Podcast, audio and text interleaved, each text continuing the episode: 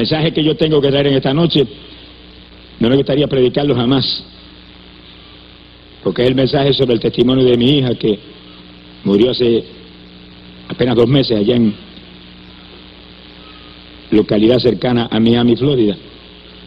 Para mí es difícil predicar ese mensaje, doloroso en profundidad, indecible, pero Dios me mostró que tenía que hacerlo, porque miles y miles de almas se iban a salvar por ese mensaje, y yo no podía negarle eso a esos miles de perdidos. Mi alma te alaba, Padre. Bendito sea tu nombre, Jesús.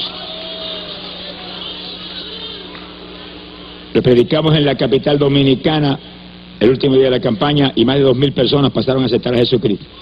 Y después en Santiago de los Caballeros pasaron casi 700 almas a aceptarlo.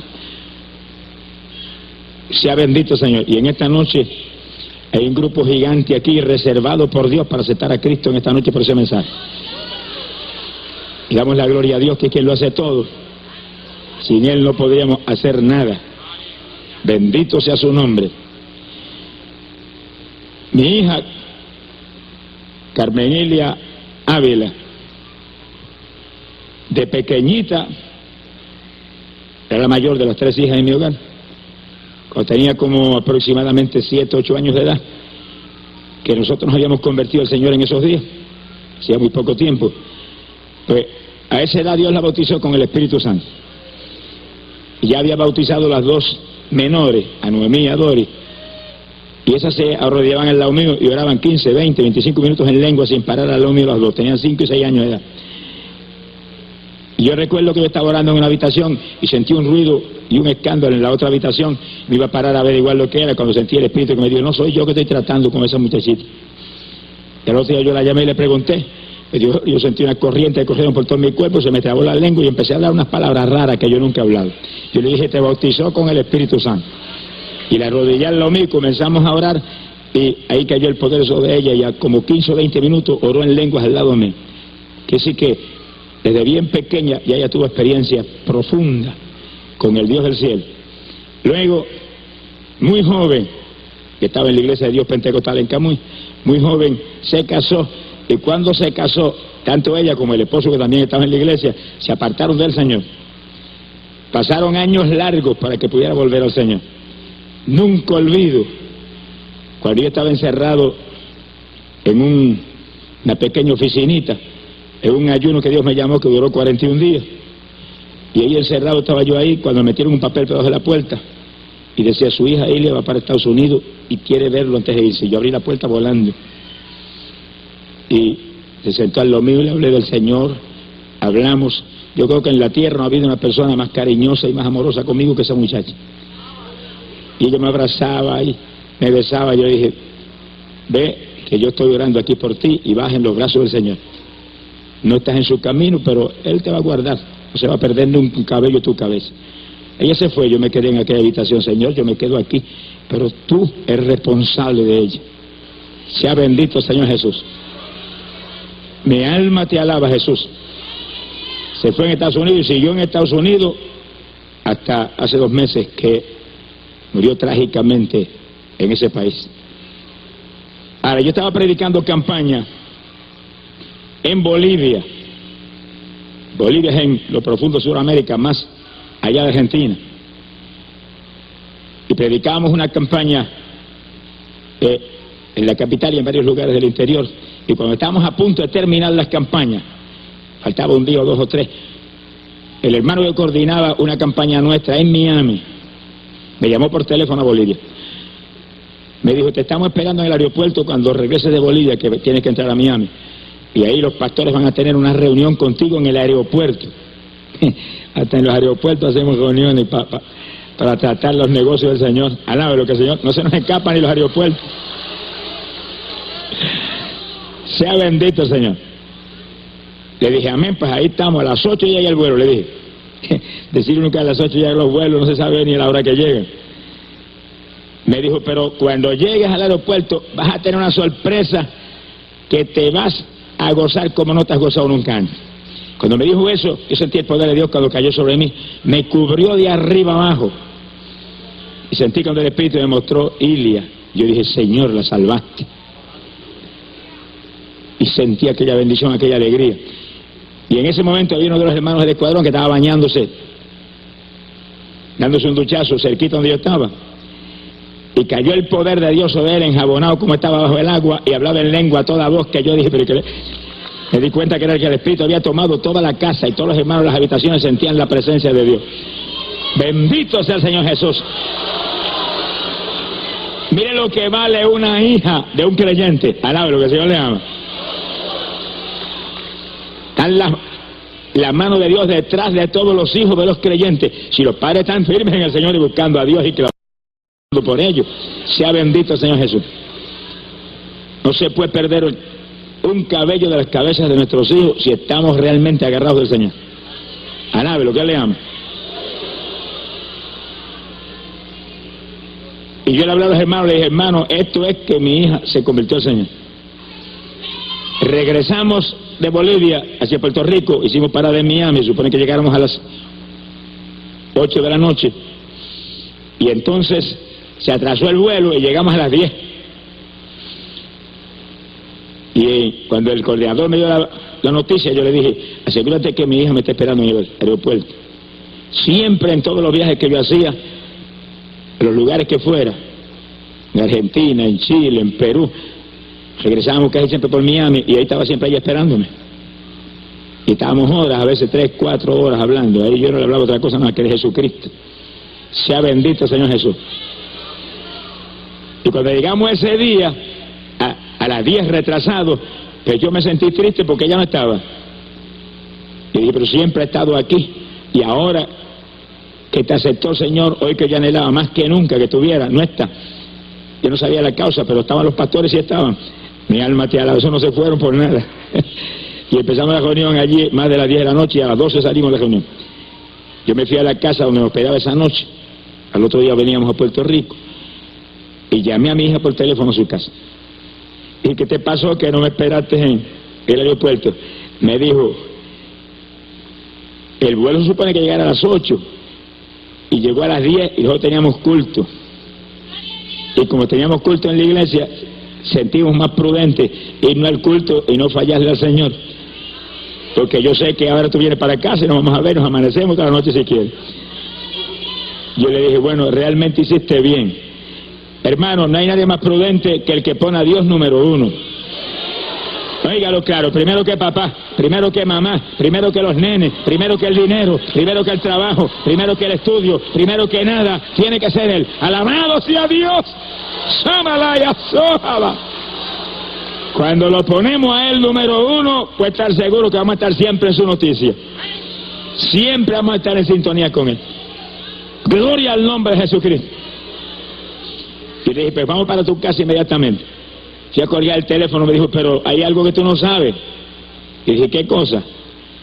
Me dijo que me convertí al Señor. Y yo dije, lo sé. Pues cuando me llamó el hermano coordinador allá, el Espíritu de Dios me lo dijo que tú te ves convertido. Y estoy bien contenta. Yo marché para la casa de ella, llegamos allá como a la una de la mañana. Y casi nos amanecimos, salíamos tempranito para Puerto Rico en avión, casi nos amanecimos hablando del Señor las bendiciones que Dios le estaba dando, la experiencia que estaban teniendo con el Señor. Y yo le dije, bueno, hay campaña en Miami dentro de unos meses, así cuando vuelva para atrás íbamos a estar juntos todos los días. Y cuando regresamos a Miami, ella y el esposo, los dos, habían tomado vacaciones de su trabajo para no perder su día de la campaña. Y recuerdo que fue inolvidable para mí que tuvimos 15 días de campaña en uno de los estadios de, fútbol ahí en Miami y todas las noches estaba ella con el esposo en la cruzada. Se perdieron una noche, las 15 noches. Y todas las noches estaban sentados al lado de la plataforma en dos sillitas allí, que yo los veía según predicaba, no se perdían una sílaba, cómo se gozaban cuando se sanaban los enfermos, y estaban ahí todo el tiempo. Cuando salíamos del culto, ahí venía ella y el esposo conmigo, hasta la casa, y ahí tenían su auto para irse a su hogar. Todos los días, los 15 días, los días que dimos cultos especiales de palabra del Señor, conferencias de diversos temas en las iglesias, ahí estaban ellos dos. Gloria al nombre de Jesucristo. Realmente estaban buscando a Dios de todo corazón. Nunca olvido un día que mi esposa llamó por teléfono a Miami para hablar con ella. Y el esposo dejó el teléfono y le dijo, mira, Hace cuatro horas que están encerrada ahí orando, yo no me atrevo a llamarla. ¿Tú quieres la llamo? Y yo salté de un lado y dije, no, no la llame, déjala ahí cuando acabe que nos llame para atrás. Sea bendito el nombre de Jesucristo. estaban realmente firmes, buscando a Dios. Y continuamente hablábamos de los planes que ellos tenían para servir al Señor. Y planes para quizá venirse a Puerto Rico y estar conmigo en el ministerio. Gloria a Dios. Y cuando yo regresé de la campaña en Miami, a Camuy, pues entonces la iglesia donde ellos estaban, en Miami, la iglesia pentecostal de Miami, ahí la iglesia comenzó un instituto bíblico, un cursillo muy lindo de, la palabra, de varios meses, y los dos se matricularon. Y poco tiempo después, cuando terminó el curso, ya me mandó retratos donde aparecía con su toga, con su birrete, su diploma. Y recuerdo cuando yo fui a Miami, hace poco uno de los profesores de ellos me contaba Decía, mira hermano, a nadie queríamos como a su hija ahí, porque era tan cariñosa con todos nosotros. Y en todos los días que teníamos eh, las instrucciones, teníamos las enseñanzas, venía siempre con un montón de dulcecitos que ella los preparaba en su casa, los cocinaba y a mí me los traía, los repartía todo. Todos teníamos un cariño especial por ella. Sea bendito el Señor Jesús. Bueno, terminó ese curso bíblico, todo era tan lindo y tan glorioso. Y de pronto me llamaron un día y me dijeron, nos vamos a mudar de iglesia porque nos queda tan lejos de la casa. Yo vivía en Hollywood, Florida, la iglesia era en Miami. Y nos vamos a ir a una iglesia que queda más cerca de nosotros. Bendito sea el Señor Jesús. Alaba lo que Él vive. Sea bendito el nombre de Dios. Mi alma te alaba, Jesús.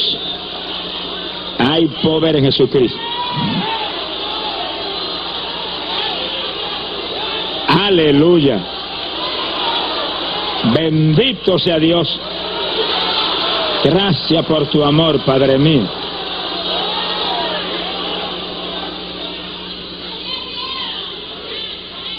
Cuando me dijeron, vamos a mudar de iglesia porque nos queda muy lejos y hay una más cerca, yo sentí temor le dije, oren a Dios y si Dios no se lo confirma, no lo hagan. Pocos días más tarde me llamaron de nuevo dijeron, bueno, hemos orado y nos hemos mudado. Y dije, bueno. Y siguieron adelante en la otra iglesia. Pero pocos días más tarde comenzaron problemas en el hogar. Y recuerdo que ella llamó a casa, habló a mi esposa, le dijo, tenemos problemas, estamos mi esposo está puesto muy violento y hay fricciones en la casa y yo me siento muy triste, me siento mal. Pocos días más tarde volvió llamó y dijo claramente a mi esposa, ya él está tan violento que me ha estado golpeando. Cuando yo oí eso, yo me metí a orar a toda, a toda profundidad y a clamar a Dios, no permita que toque esa muchacha y clamar al Señor. Pero el asunto siguió para adelante. Llegó un momento que ella no pudo resistir más, porque de cualquier cosa él la golpeaba. Eso le pidió a él que se tenía que ir de la casa, que no podía seguir en esas condiciones, tenía que irse hasta que se decidiera cambiar. Él se fue, pero iba lleno de un odio y un celo terrible. Estaba maquinando sus planes para allá al lugar donde se marchó. Pasaron los días y un día él se vino por la tarde, llegó a la casa por la tarde y mi hija trabajaba. Y los muchachos, dos hijos de 13 y 14 años, lo dejaron subir a la casa y ellos no pensaron jamás lo que iba a suceder. Y él entró, tenía sus planes todo preparado.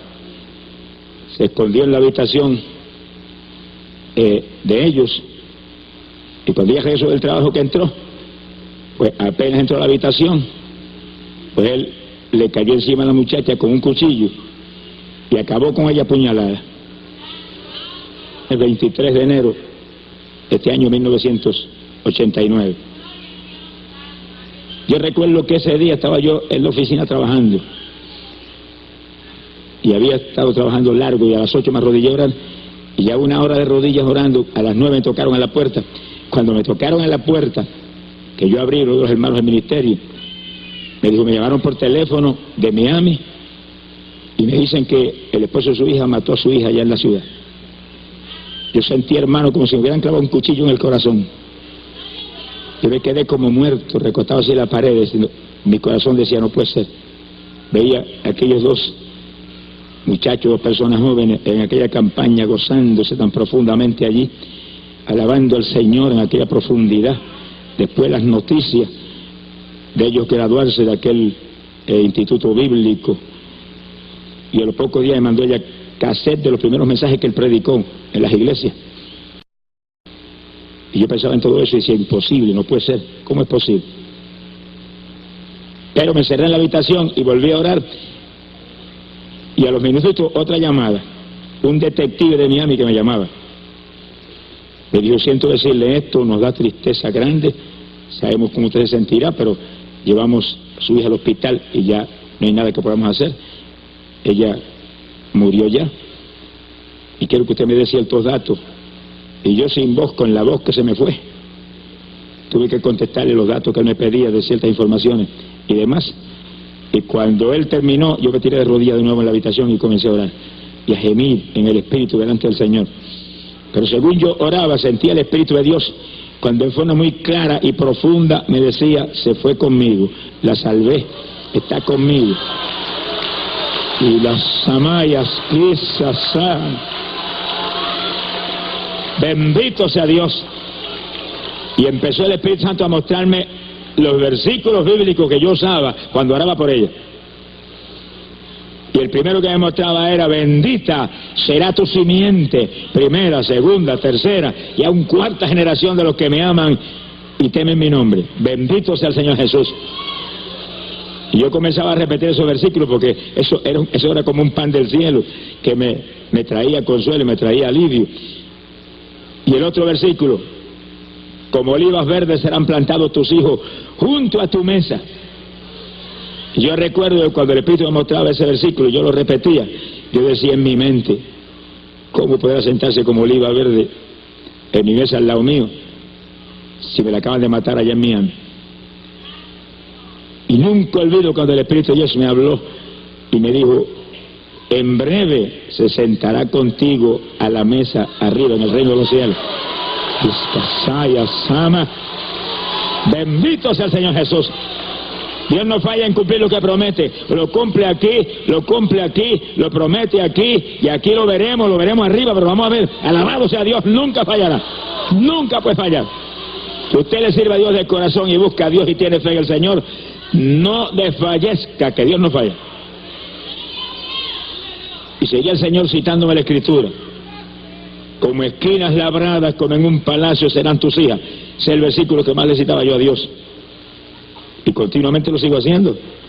Lo que pasa es que cuando yo empiezo a orar de madrugada por mis hijas, cuando empiezo a clamar ahora, siempre cuando empezaba a orar empezaba por Ilia y ahora cuando empiezo, pues empiezo por ella todavía. Señor, gracias que me la salvaste. Gracias que estás contigo. Gracias que no fallaste en hacer lo que yo creí. Sea bendito el Señor Jesús. Y ese era uno de los textos clave, como esquinas labradas, como en un palacio serán tus hijas. Todos los padres y madres que están aquí, que tienen hijos, apréndanse de memoria esos versículos que son promesas de Dios. Dios está detrás de todas sus buenas promesas para cumplirlas. No fallará nunca el Dios del cielo en poner por obra su palabra. Bendecido sea Dios. Hay que citársela, hay que recordársela. Como dice el profeta Isaías, hacedme recordar. Alabado sea Dios. Si usted tiene que conocer la Biblia. Cuando ora, use la escritura continuamente, porque ahí está el poder de Dios. Sea bendito el Señor Jesucristo. Profeta Isaías y otra escritura clave que dice, yo salvaré tus hijos. Eso es ahí claro, preciso, sin alternativa. Yo salvaré tus hijos. La única forma que Dios no cumpla eso es que usted viva medias en el camino del Señor. Que usted vive una vida tibia en el mundo, no ora por sus hijos, se van a pelear sus hijos y usted también. Sonríase que el Señor le ama. Pero cuando uno vive la palabra que tiene como tiene que vivirla y está clamando a Dios, mire, no ha nacido el diablo que deje en vergüenza la palabra del Dios viviente. Bendito sea su nombre. Lo único que los padres tenemos que estar bien despiertos en la pelea por nuestros hijos. Porque el diablo está bien despierto también. Bendito el nombre de Jesucristo. Y había una última promesa que cubre a los hijos y cubre todo el hogar. Hechos 16, 31. Cree en Jesucristo y serás salvo tú y tu casa. Imagínense si alguien es parte de la casa de uno, son los hijos de uno, de forma profunda y especial. Así que esos cinco versículos, esas cinco promesas, eso corrían por mi mente una vez, dos veces, tres veces, diez veces. Y el Espíritu de Dios no me dejaba tranquilo con esa palabra, porque la palabra es vida, potencia de Dios para salud. Y es pan que vino del cielo, dar vida a este mundo. Según yo hablaba esa palabra y la hablaba y la hablaba, lo que Dios me mostraba, pues se me metía más profundo en el corazón y me traía alivio. Porque no es fácil. Cuando Jesús entró en Getsemaní, y Jesús no era cualquier, cualquier criatura, Jesús era Dios. En forma clara y sencilla, Dios cuando encarnó en la tierra a mostrar su gloria a la humanidad. Y cuando entró en Getsemaní, en este cuerpo de carne, dijo, mi alma está triste, mortalmente triste, y comenzó a angustiarse, que no lo pudo evitar ni aún delante de los discípulos. Y cuando comenzó a orar de rodillas en Getsemaní, buscando fuerza para que esta carne, para dominar esta carne, lo primero que dijo fue, Pablo, aparta de mí esta copa. Como si hubiera dicho, Padre, no permita que me maten. No hubiera yo al diablo a todos nosotros si Dios permite eso. Lo que pasa es que el hombre espiritual toma dominio de la carne. Y el hombre espiritual seguido dijo, no, no como yo quiera, sino como tú quieras, Padre. No mi voluntad, sino la tuya. Bendito sea Dios. Se ha glorificado el nombre de Dios. Yo recuerdo que mientras lloraba ahí de rodillas en esa oficina, y el Espíritu Dios mostrándome que la había salvado, y yo repitiendo esas promesas y hablándolas, de pronto me di cuenta que eran las 10 de la noche, y que en casa había personas que no sabían nada, nada, que yo tenía que ir a llevarle esa noticia. Y yo pensaba en mi esposa, en mi hija Noemí que estaba en casa en esos días, y especialmente pensaba en mi mamá que está aquí en esta noche con nosotros, en aquella esquina, esta vida allí, aquella viejita linda que está allí. Alabe lo que él vive. Tiene, va para los 85 años, pero ahora 5 y 6, 7 y 8 horas diarias. Y yo pensaba lo difícil que iba a ser. Pero tuve que irme para casa. Llegué a, a mi hogar, estaba mi esposa acostada descansando y Noemí estaba al lado de ella, hablando con ella estaban despiertos. Y recuerdo que entré y miré a mi mamá que estaba sentada en su habitación. Yo ni, me atreví a mencionarle nada. Sea bendito Señor Jesucristo. Pero en el cuarto de mi esposa y de mi hija yo me senté buscando la oportunidad de hablarle. No encontraba cómo empezar. Cuando no pude ya resistir más, recuerde que dije, me llamaron por el teléfono de Miami. Mi esposa dio un salto y dijo, ¿qué le pasó a Elia? Y yo tuve que decir, con voz entrecortada, su esposo le acaba de matar allá en la ciudad de Miami. Mire hermano, eso fue una, escena increíble. Y yo me moví fue a la habitación, no pude aguantar el ambiente, me enterré en una habitación a orar. Al rato mi esposo entró y me dijo, tienes que hablar solo a tu mamá. Aquí todo el mundo hablando y llorando, y ella preguntando y no se atreve a decirle nada. yo fui donde, mi, donde, donde, donde mami. Cuando llegué me preguntó, ¿qué pasó? ¿Qué es lo que pasó? Y le dije que Ilia partió con el Señor. Bueno, mi vieja que a esa muchacha de una forma tan profunda. Yo salí corriendo a la habitación y me cerré nuevamente en la otra habitación solo y seguí llorando. Y ahí yo sentí decirle, Señor, proclamo ayuno no vuelvo a comer hasta que tú no me hables y me digas que entregue porque habrás hecho ciertas cosas decisivas que están en mi corazón. Y había dos cosas decisivas en mi corazón. Primero, el hombre que había matado a mi hija. Yo viví en la campaña de Miami con él al lado mío todo el tiempo, orando, buscando a Dios, llorando por las almas. Y vi cómo estaba firme en el Señor y sentí una compasión y un dolor tan grande y dije, Dios mío, ¿Cómo es posible esto? Me sentía responsable de él. Usted y yo somos responsables. Y aunque uno siente a una persona que mata a la hija de uno como un enemigo, Cristo dijo que hay que amar a nuestros enemigos. Y si no se puede tragar usted esa copa, mira hermano, ¿cuándo vamos a ser evangélicos? Aquí hay que ser evangélico, hermano, no de boca, sino de obras. Hay que creer y hay que actuar en la palabra. Hay que vivir la palabra. ¡Ay, Samaya, Sama! Bendito sea el Señor Jesús. Y yo dije, Señor, este ayuno para que tú rompas todas las tablas del diablo sobre ese pobre muchacho. Y lo perdone, y lo salve, y me pongas amor por él en mi corazón. Que estoy en, dos aguas. Ayúdame. Y le dije, Señor, no permita que vaya a la silla eléctrica. Porque el detective que habló conmigo, el detective que habló conmigo por teléfono me dijo, la sentencia para ese muchacho es silla eléctrica. Yo me, espanté, yo me espanté. Mi alma te alaba, Jesús. Me espanté. Pero ahí estaba en el ayuno. No permita que vaya la silla eléctrica. Perdónalo. Que si yo lo perdono, que soy malo, cuanto más tú que eres un Dios de amor y de misericordia. Y clamaba, y clamaba, y clamaba. Y Señor, lo amo. Y eso como que no quería salir por mi boca, pero lo tenía que forzar. A esta carne, hermano, hay que dominarla. Y el apóstol Pablo lo dijo, domino la carne, dijo Pablo, domino la carne. Y dijo Pablo, la esclavizo, la sujeto. Y dijo, no sea que yo predicando vaya a quedar descualificado. Mire que Pablo le tenía más miedo a la carne que al diablo. Del diablo no dijo nunca eso, de la carne del sí lo dijo. Pero el diablo no, del diablo que dijo es que lo echaba fuera en el nombre de Jesucristo. Bendito sea el nombre de Dios. Se ha glorificado el nombre de Jesús. Yo recuerdo que yo seguía en esa batalla, en el ayuno. Y el segundo punto y tú me vas a explicar ciertas cosas en cuanto a esto, porque tú me dado un ministerio, yo me debo un pueblo que respalde este ministerio y hace posible que yo me mueva adelante. Y tengo que explicarle el porqué de las cosas que han pasado. Yo no lo sé, pero tú me lo tienes que hablar.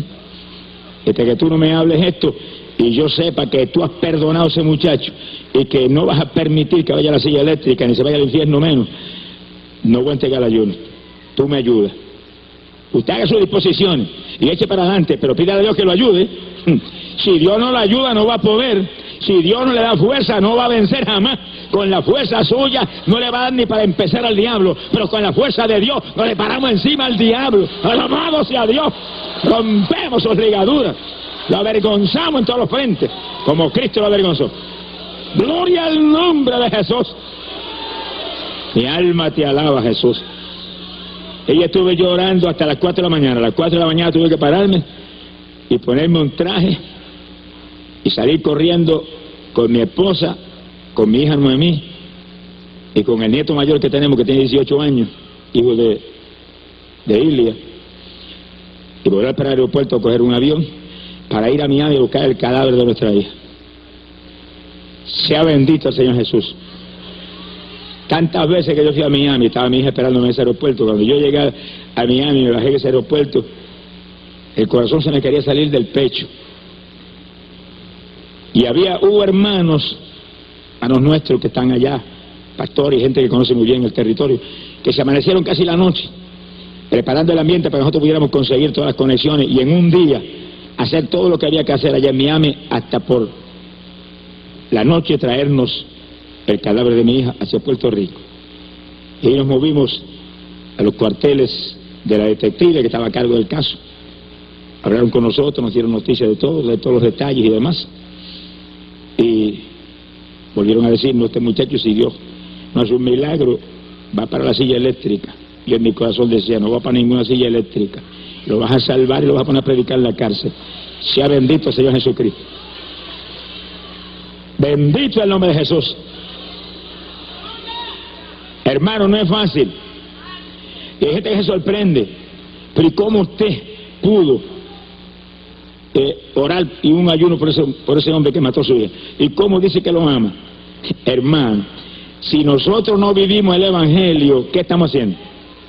Si usted predica el Evangelio pero no lo puede vivir, que mientras lo predica odia al que le ha hecho mal, entonces ¿qué Evangelio es el que te predica? ¿No predique nada? Que los hipócritas no entran en los cielos. ¡Ay, Samaya! Te pida la ayuda a Dios. Que Dios nos vaya a fortalecernos y poner el sentir que tuvo Cristo Jesús en nosotros.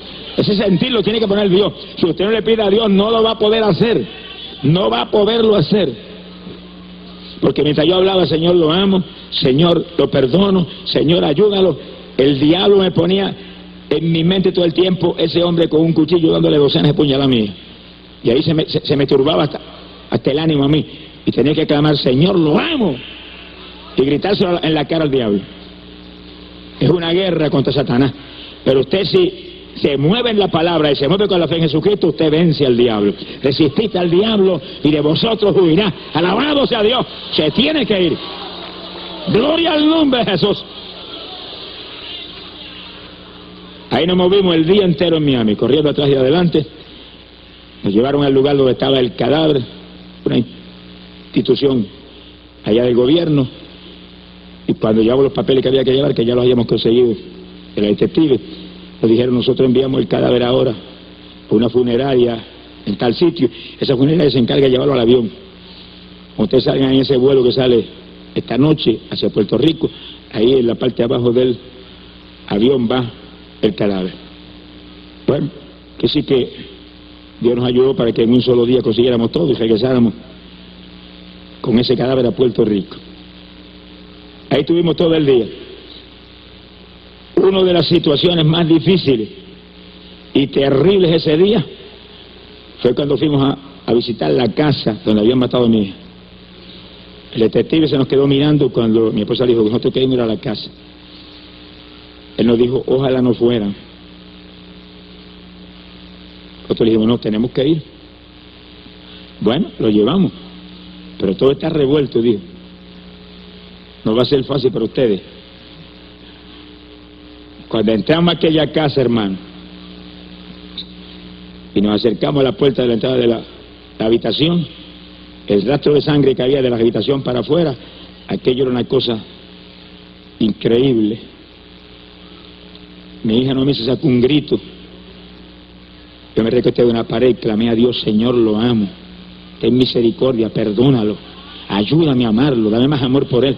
Ayúdame. Tú sabes que no supo lo que hizo. Tú sabes que no supo lo que hizo. Hermano, Jesús tuvo que hacer eso en la cruz. A Jesús no fue que le mataron la hija ni el hijo, a él mismo fue, a él mismo que lo asesinaron allí en aquella cruz. Y lo escupieron ahí, lo despreciaron ahí, le pusieron vinagre en la boca, ahí mismo muriéndose. Bendito sea Dios, lo insultaban mientras moría por todos ellos.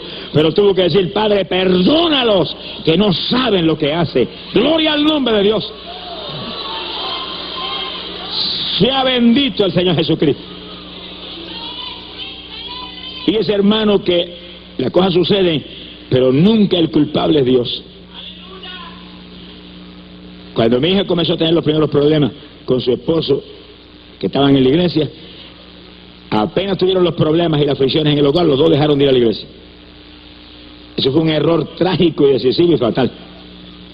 Ahí le dice bien claro, pero bien claro, Hebreos capítulo 10, verso 26, no apartarse de la congregación como muchos tienen por costumbre. Cuando vienen problemas, afírmese más en la iglesia. Cuando vienen tribulaciones, cuando vienen luchas, cuando vienen batallas, no se pierda un culto. Quédese ahí todo el culto. Pide oración a todos los hermanos. Oren cada culto con los hermanos. Ahí rompa esa traba del diablo.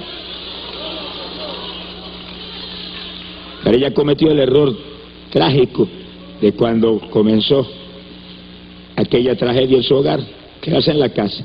Automáticamente la persona se debilita más y ya no tiene fuerza para resistir a Satanás. No tiene fuerza para pelear contra el diablo. Que sí que eso fue clave para que Satanás pudiera llevar a cabo sus planes como, como tenía preparaditos hace tiempo y agarrar al pobre muchacho y usarlo de una forma terrible. Ahora mismo, misioneros que lo han visitado en la cárcel, él les confiesa que él no supo nada de lo que pasó. Dice, yo supe lo que pasó, o me imaginé cuando iba corriendo fuera de la casa con un cuchillo en la mano y las manos llenas de sangre. Pero yo no supe lo que hice. Mire, ¿cómo, cómo, agarró Satanás a esa persona? ¿Qué clase de venda había en esos ojos? Como dice la Escritura, que Satanás pone una venda en los ojos de la gente, que no ven ni saben lo que hacen. Cristo lo dijo en la cruz, perdónalo, no saben lo que hacen. Sea bendito el Señor Jesucristo. Por eso que nosotros no podemos odiar Ni podemos pedir el cuello de aquel que mató a aquel otro, ni mató al otro.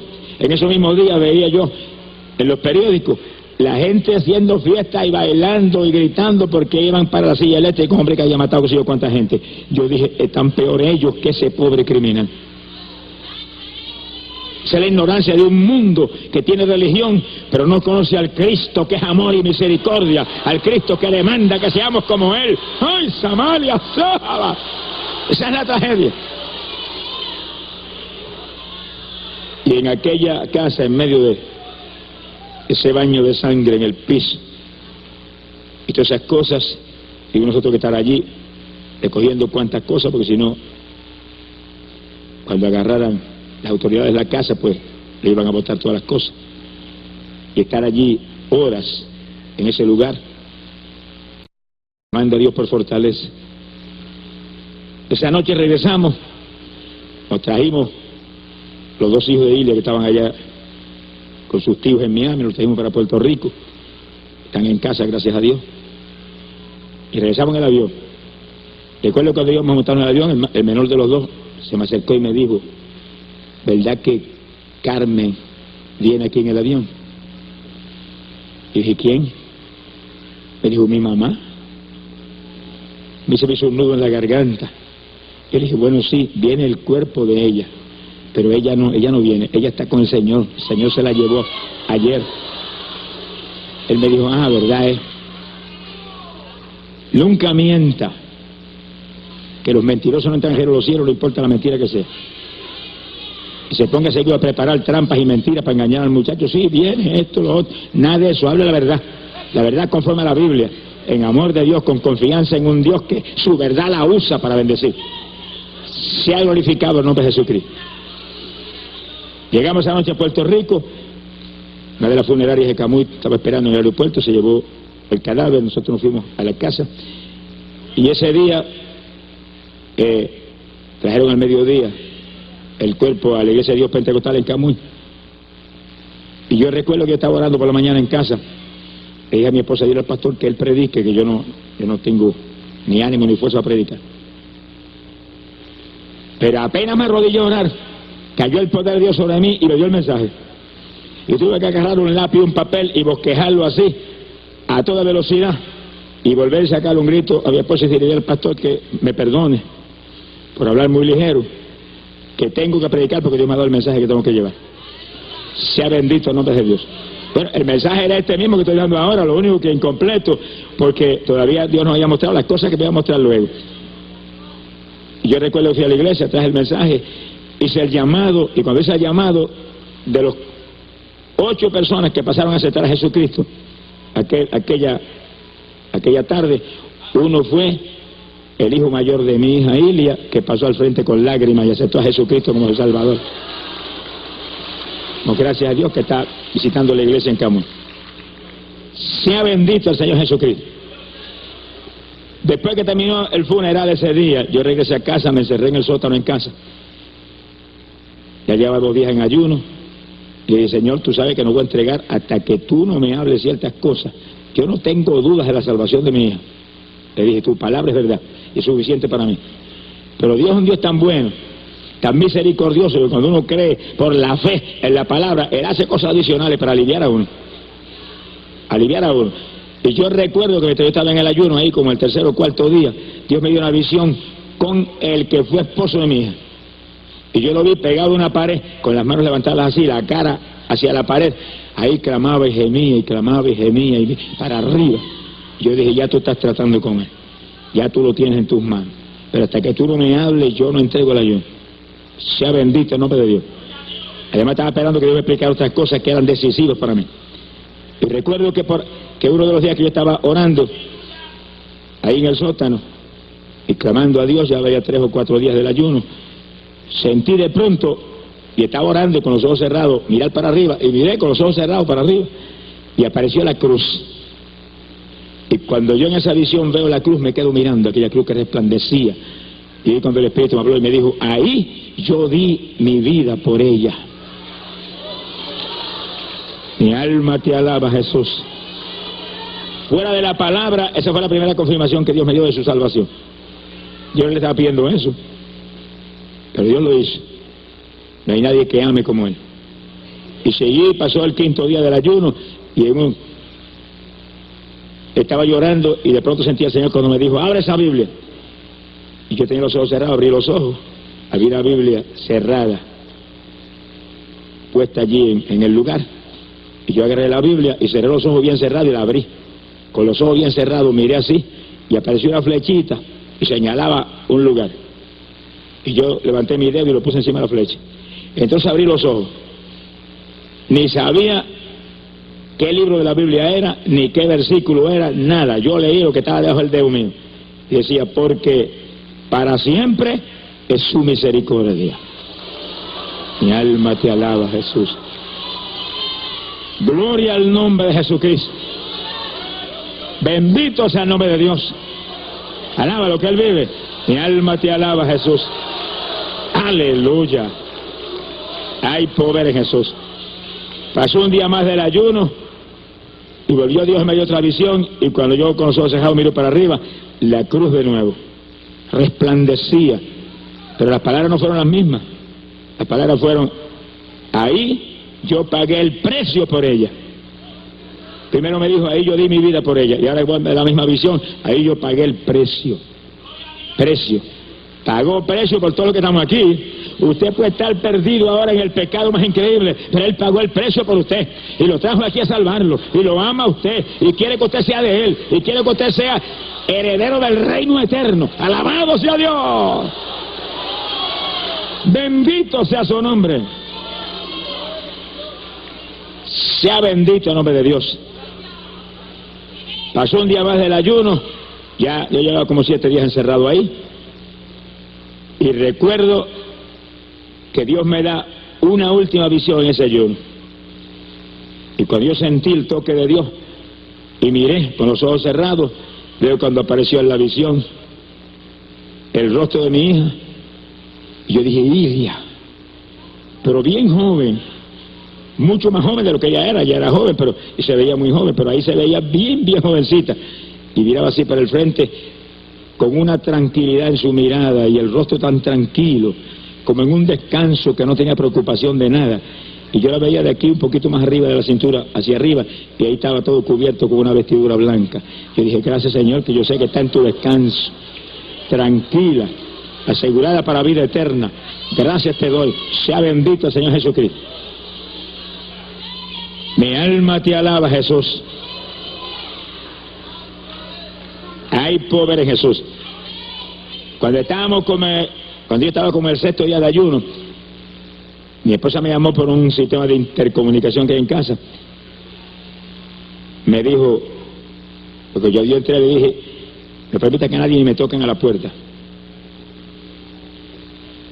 Me dijo, mira, aquí está el hermano Jorge Rasky, que Dios le habló que viniera a hablarte algo que Dios le dijo que te dijera. Y dije, pues pásalo, si Dios le habló que me dijera algo, pues tengo que, lo recibo. Él bajó, nos saludamos, me dijo, vine porque Dios me dijo que te dijera que no ayunaras más por el esposo de tu hija, que ya eso está en manos de Dios y no tienes que ayunar más por eso, que Dios está encargado ya. Mi alma te alaba, Jesús. Yo le dije, bueno, Dios me mostró en una visión, en un clamor hacia arriba, que yo entendí eso, pero estaba esperando una confirmación de cuándo. ¿Cuándo? Llevan seis días de ayuno. Él se marchó. Yo dije, Señor, yo no voy a entregar el ayuno nada, pero ahora sigo ayunando por las almas perdidas en la República Dominicana, que voy para allá la semana que viene. El diablo se creía que yo iba a suspender la campaña en la República Dominicana porque él había matado a mi hija. Le quedó grande al diablito ese. Cuando yo terminé los seis días que Dios me dio a favor de, mi yerno, entré entonces a favor de los perdidos de la República Dominicana. Entregué porque en el octavo día Dios me habló y me dijo, entregas mañana. Yo dije, bueno, tú eres el jefe, alabado sea Dios. Pero fuimos a la República Dominicana y los hermanos allá me decían, hermano, nosotros creíamos que usted no venía. Yo le dije, ¿qué qué? Que no venía. 17.300 y pico almas aceptaron a Cristo en las cuatro campañas. Si no voy, me corta el cuello el Señor a mí. ¡Ay, Samaga, Sama, Alaya! Hermano, en esta obra te puedo oler. Me dolió y me está doliendo todavía. Te puede doler, pero Cristo es primero que tu dolor. Te puede, mira, deshacer, puedes estar en tribulación, pero Cristo es primero que todos tus problemas, tus tribulaciones, tus sufrimientos y todo lo que tú me quieras mencionar. Las almas perdidas primero que todo eso. A eso nos llamaron, por eso estamos aquí. Hay que luchar por la obra de Dios y Dios nos vaya a darnos victoria en todo. Alabado sea Dios. Shamalaya Aquí no se puede titubear ni dar un paso atrás. Dios no falla en cumplir lo que Él prometió, pero nosotros tenemos que, que empujar hacia adelante su obra, somos su instrumento. Bendito sea su nombre. Mi alma te alaba, Jesús. En aquellos días, cuando yo estaba ya en el quinto sexto día del ayuno, le estaba preguntando a Dios algo que era decisivo. Y dije, Señor, yo quiero que tú me expliques algo. Tú la salvaste, yo no tengo duda. Ha dado cuatro visiones claras para confirmar lo que yo he creído. ¿Por qué tenía que morir en esa forma? ¿Por qué tenía que morir? ¿Y por qué en esa forma? El Señor me explicó las dos cosas en forma detallada. Primero, me dijo, tenía que morir, me la tenía que llevar conmigo. Si no me la llevo conmigo, se te queda en la gran tribulación. Porque ella que acababa de regresar y estaba buscándome, se había debilitado trágicamente, se ha debilitado trágicamente con esa prueba que le puso el diablo. Estaba tan debilitada que se te quedaba en la tribulación. Y si te quedaba en la tribulación, no había garantías de nada. Por eso me la llevo, ¿eh? Ahora cuando suena la trompeta, la resucito ese día y vuela contigo. Alabado. ¡Ay, Samaya, Sama!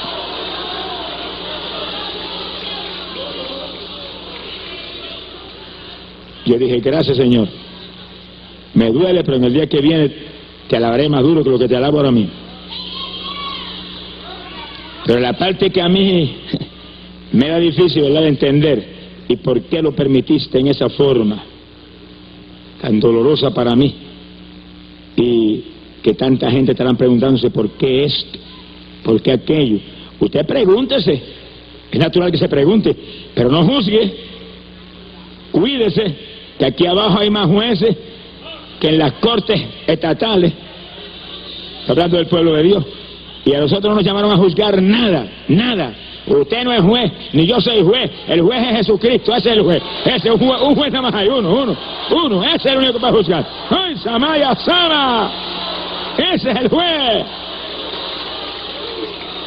Aquí se juzga todo en una forma irresponsable a veces. Donde los juicios le, van a rebotar para atrás a los que juzgan. Porque la lo dice que no juzguéis para no ser juzgados. Pues si te dice no juzgue, ¿por qué juzga entonces? Sea bendito Señor Jesús. No estamos para juzgar, ni estamos para criticar, ni estamos para atacarnos unos a otros. Estamos para soportarnos unos a otros, para amarnos los unos a los otros. Estamos para ayudarnos los unos a los otros. Y si usted cree que es fuerte, ayuda a los débiles, no los pisotee, que Dios no los pisotea. Alabado sea Dios. Shamalaya Bendito sea su nombre. Sí, porque mucha gente puede caer en la trampa del diablo, por eso yo creía, quería Dios, háblame claro, para yo seguir con el programa de mediodía, tirar lo que Dios me mostrara, para librar a alguna gente que son muy rápidos, tienen un pensamiento de cien mil millas por hora. Y ponerse a juzgar lo que no es y, y caen en un lazo de Satanás. ¿Y por qué en esa forma, Señor? ¿Por qué en esa forma que me, me duele tanto? Y el Señor tuvo que hablarme bien claro. Cuando él me habló me dolió más. Pero gloria a Dios que la salvó. Me dijo, yo tuve que permitirle a Satanás. Mire quién fue el que obró el crimen. Por ese pobre muchacho no supo nunca lo que hizo. Tuve que permitirle a Satanás que destruyera su cuerpo. Y darle toda libertad para que lo hiciera. Para que destruyera ese cuerpo y su alma sea mía por la eternidad. Yo que conozco la Biblia, como casi todos ustedes la conocen, pues sabían que el mismo apóstol Pablo tuvo en ocasiones que permitir eso y con la autoridad total de Cristo que tenía, entregarle, entregarle el cuerpo a gente que habían fallado en la iglesia para que el diablo destruyera el cuerpo y el alma de esa gente, el espíritu de esa gente fuera del Señor. Son misterios en la Biblia que, entiéndalo. Pero no se meta a ponerlos en práctica si Dios no lo dirige. Cuídese. Pablo lo hizo, pero está seguro que lo hizo porque Dios le mostró que lo hiciera. Si Dios no le muestra que lo hiciera, Pablo no se mete por nada eh, eh, en una profundidad de acción como esa. Pero en el caso aquí no fue Pablo ni Pedro ni nadie, fue el Señor mismo que le permitió, le permitió, como le permitió meter una sarna maligna, le permitió al diablo que atacara ese cuerpo con toda libertad. Y el Señor me dijo algo que me hace a mí pelear esta batalla con más ahínco que nunca. Me dijo, cuando el diablo usó a ese varón descuidado como estaba, lo agarró y lo usó, hizo pedazos, le dio docenas de puñaladas por la cabeza, por la espalda, por todos lados. Porque el diablo no veía a tu hija, a quien te veía era a ti, mientras le daba puñaladas a ese cuerpo. Sama yaska suba. Sama. Isamalaya suba.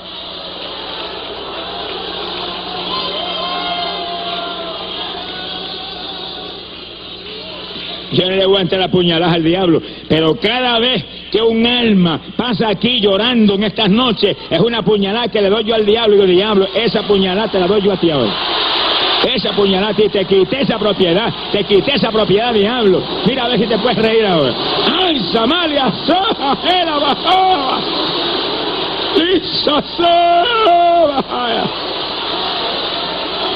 Bendito sea Dios.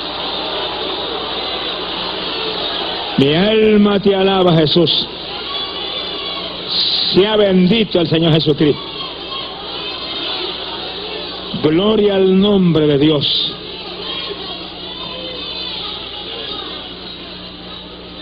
Y el Señor me ha forzado a mí a traer este mensaje porque el Señor me ha forzado. es un mensaje decisivo para los padres y las madres y decisivo para la juventud, porque mi hija, mi hija era una muchacha bien joven todavía que la juventud entienda que en este tiempo tan malo usted no se puede gastar el lujo de descuidarse espiritualmente joven. Usted no puede dar el gusto de, debilitarse, usted tiene que agajarse de Dios. O tarde o temprano tendrá que permitir Dios lo que tenga que permitir para salvarte si es que hay quien intercede por ti. Si no te puedes perder también. Así que no es época de descuidarnos, es época de agarrarnos de Dios. Usted pelee su batalla, échele mano a Dios con todo. No esté dependiendo de quien ore por usted, que si no tiene quien ore de profundidad, a lo mejor se pierde. Alabado sea Dios. Pero especialmente, aparte de la juventud, este mensaje es para los padres y madres. Padre y madre, si usted actúa conforme a la Biblia, no se le puede perder un hijo.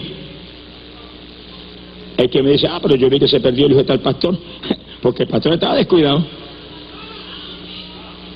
Porque a veces están tan atentos a su ministerio que no tienen tiempo para los hijos. Y si le pierde el hijo, no se lo puede reclamar a Dios. Usted tiene que atender a los hijos primero que al ministerio. Mira, hermano, en el orden de importancia de las responsabilidades que Dios ha dado, Número uno es Dios. Él es primero. Segundo, ¿usted sabe quién es segundo? Usted. Que si usted no se prepara y, y se agarra de Dios y se llena del Espíritu Santo, ¿qué va a hacer en la obra de Dios? ¿Para qué va a servir? Si llenos somos siervos inútiles, imagínese si se descuida. Alablo, que el Señor le ama.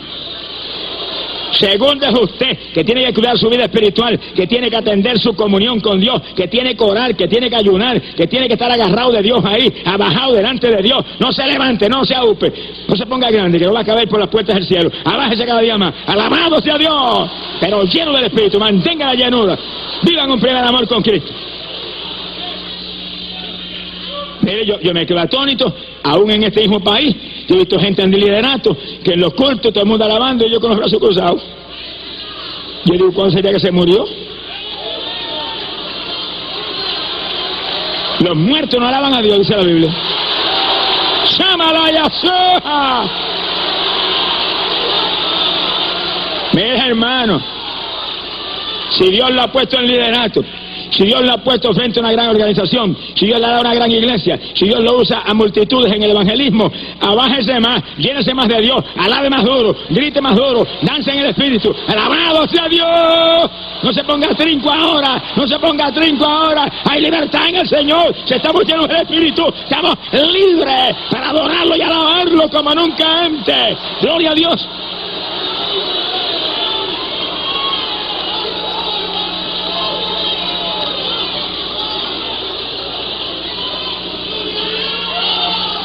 Hay quien dice, ah, pero mira, él lleva 50 años en el Evangelio. Pues si lleva 50 años en el Evangelio, que Dios lo ha soportado 50 años, tiene que agradecer más que nadie. A nadie lo que él vive. Esos son los que más tienen que agradecer, los que han logrado aguantarse vivos 50 años. ¿Por qué están vivos todavía? Porque Dios los ha mantenido vivos, porque Dios le ha soportado todas las flaquezas, las debilidades, los errores y cuántas cabezonas que cometemos aquí abajo todos nosotros. Todo. de lo que Él vive! Mira, yo a veces que yo le digo, Señor, yo, lo más que me sorprende a ti de mí, a ti, Señor, lo más que me sorprende de ti, que tú me hayas soportado 28 años a mí. Con tantos errores, y tantas habilidades, y tantas flaquezas, y tantas equivocaciones. Y hay veces que se me olvida esto y digo, ay Señor, ten misericordia. Yo no sé cómo tú me soportas a mí. Ahí que está su paciencia, ahí que está su amor, ahí que está su misericordia, porque para siempre su misericordia. Lo que él vive, alabado sea Dios. Así tuvo que soportar a Pedro y supo que soportar a Juan y soportó hasta Judas. Tres años y medio lo fue predicar, tres años y medio, se robó hasta los clavos. Lo que pasa es que siguió robando y los ladrones no entran, se lo llevó el diablo a lo último. Sea bendito el Señor Jesucristo. Pero los padres y madres que están aquí, padre y madre, usted tiene sus hijos, usted tiene que buscar a Dios de todo corazón. Usted tiene que servirle a Dios de todo corazón. Estar bien agarrado de Dios para que no falle jamás Dios en salvarle a sus hijos. Si usted está firme en la palabra, no se le puede perder un cabello de las cabezas de sus hijos. Hay tres cosas que Dios demostró que mostrar a los padres y madres. Que ha hecho posible que esa muchacha, débil como estaba espiritualmente, años y años apartada del Señor viene y se, vuelve a los caminos del Señor y al poco tiempo por una prueba se queda en su casa. Y con todo eso Dios la salva. Ahora, de niña le enseñé la palabra. Y tenía campaña, y tenía compromiso. Pero me encerraba en una habitación con las tres, cinco, seis, siete años, tres pequeñitos. Y estaba ahí horas enseñando la palabra. Y cuando terminaba de enseñarle, la ponía a predicármelo a mí tú predican. Ella me predicaba, venía la otra y me predicaba la otra, y venía la otra y me predicaba. Y después vamos a orar y no terminamos aquí hasta que usted nos sienta la bendición del Señor. Porque Dios de nosotros es un Dios vivo. Y empezamos a orar y orar. Y cuando yo sentía que los había tocado, ¿qué tú sentiste? Sentí una corriente, me corrió por todo el cuerpo. ¿Y tú qué sentiste? Yo vi un letrero ahí que decía, Cristo viene pronto.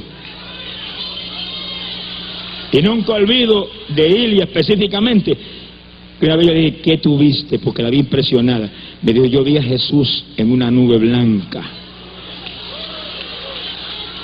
Me dijo, y yo estaba sentada en la nube al lado de él. Nunca olvido una vez que Dios me habló y me dijo, tus hijas son propiedad privada mía, no te preocupes por ellas. no te preocupes, no era que decir que no las atendiera espiritualmente, era que no tuviera ninguna clase de, de temor, en otras palabras. Y ahí estábamos. Eso es tan importante que un día el Señor me llamó un ayuno. Me dijo, el ayuno son una semana y otra semana. Como gracias a Dios aprendí a sumar en primer grado.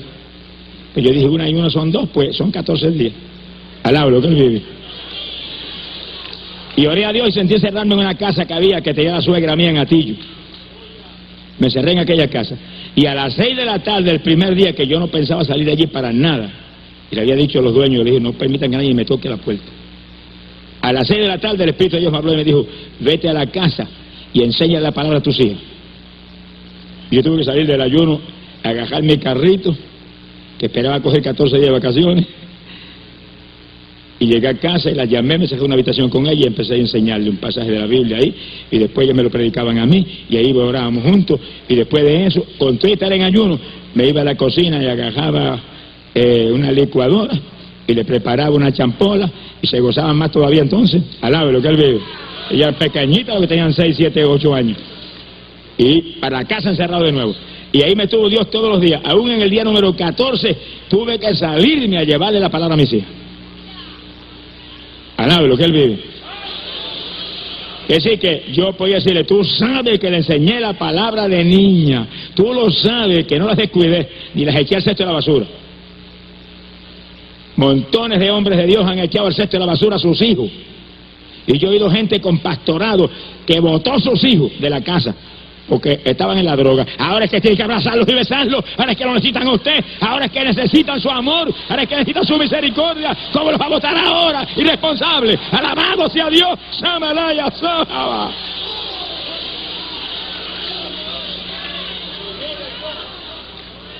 Padres muy cristianos. Y el hijo se va al mundo y entonces ni lo miran cuando viene a la casa. Dos de mis hijas, Noemí y Dori, cuando fueron a la universidad, se me fueron al mundo. Las dos. Las dos se me fueron al mundo. Y cuando yo me tiré jodida a gritar, el Señor me habló y me dijo, ¿quién te mandó a, enviar a la universidad? ¿Cuándo yo te di permiso para que las metieras a la universidad? Y tuve que gritar, Señor, tú sabes que todo el mundo quiere que sus estudien, sí, pero ustedes son míos, no tienen ya voluntad. Soy yo el que los tengo que dirigir. ¿Por qué las metiste ahí? A los pocos días me las trajo a. Y no mira ahí para acá predicado que se ha ganado miles y almas para el Señor. Hasta muerto le ha resucitado Dios en campaña. Ahora lo que él vive.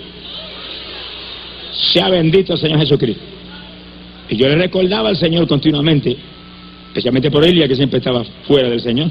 Tú sabes que le enseñé tu palabra de niña y la bautizaste en el Espíritu porque le enseñé el bautismo del Espíritu Santo y le oraba por eso. Y Dios no, no fallará jamás.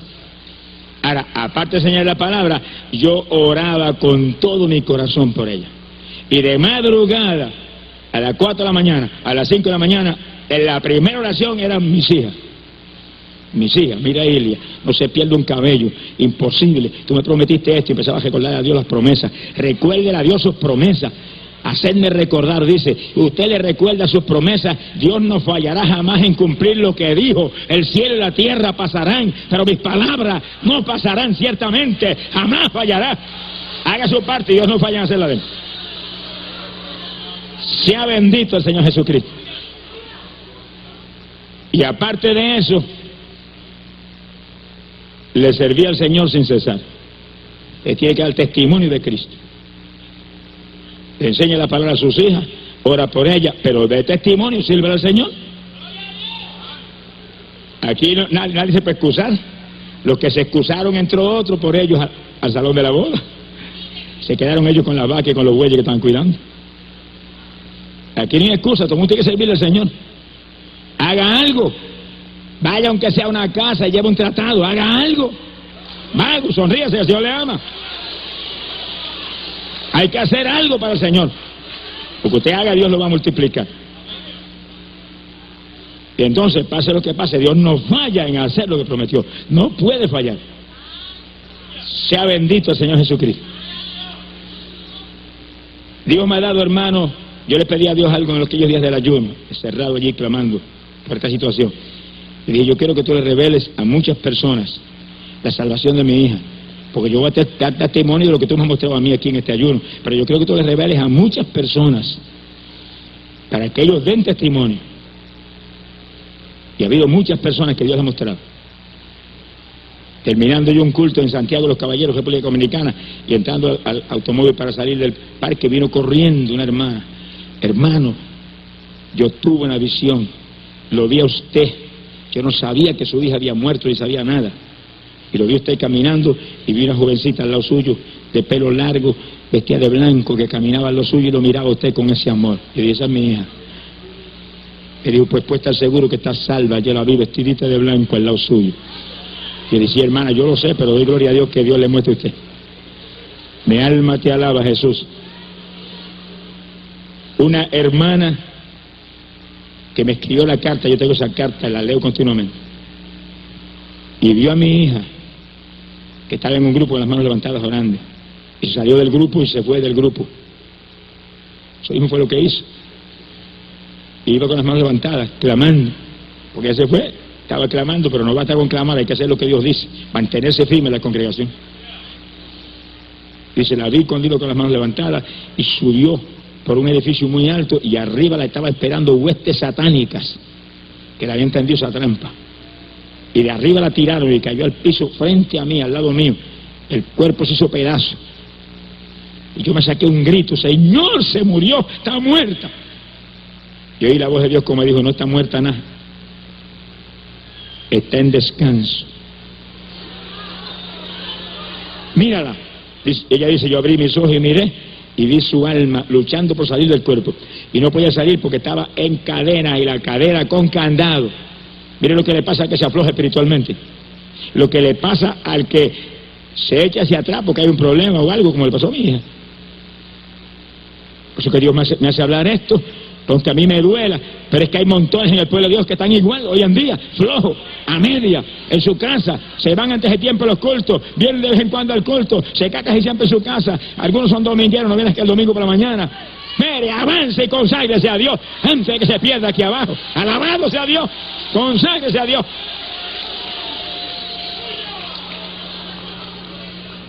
Y la hermana me dijo, y cuando ella cuando esa alma salía, quería salir y quería salir, no podía por esas cadenas. Apareció un hombrecito, dice, con una barba larga, un bigote y una cara de malo, y quería agarrarla y llevársela. El que está aquí sabe quién es el hombrecito ese. El diablo que se la quería llevar. Y trataba de llevársela, pero de pronto yo vi cuando se rompieron las cadenas y se rompieron los candados. Y el alma de su hija se sentó en el cuerpo sentada. Y de pronto se puso de pie con los dos brazos así estirados al lado. Y se levantó. Y cuando empezó a subir hacia lo alto, yo le miré la cara y aquella sonrisa mientras miraba para arriba y empezó a reírse y se reía y seguía subiendo y subiendo hacia arriba y no se detenía. Mi alma te alaba, Jesús. Hasta aquí, jalaya sana.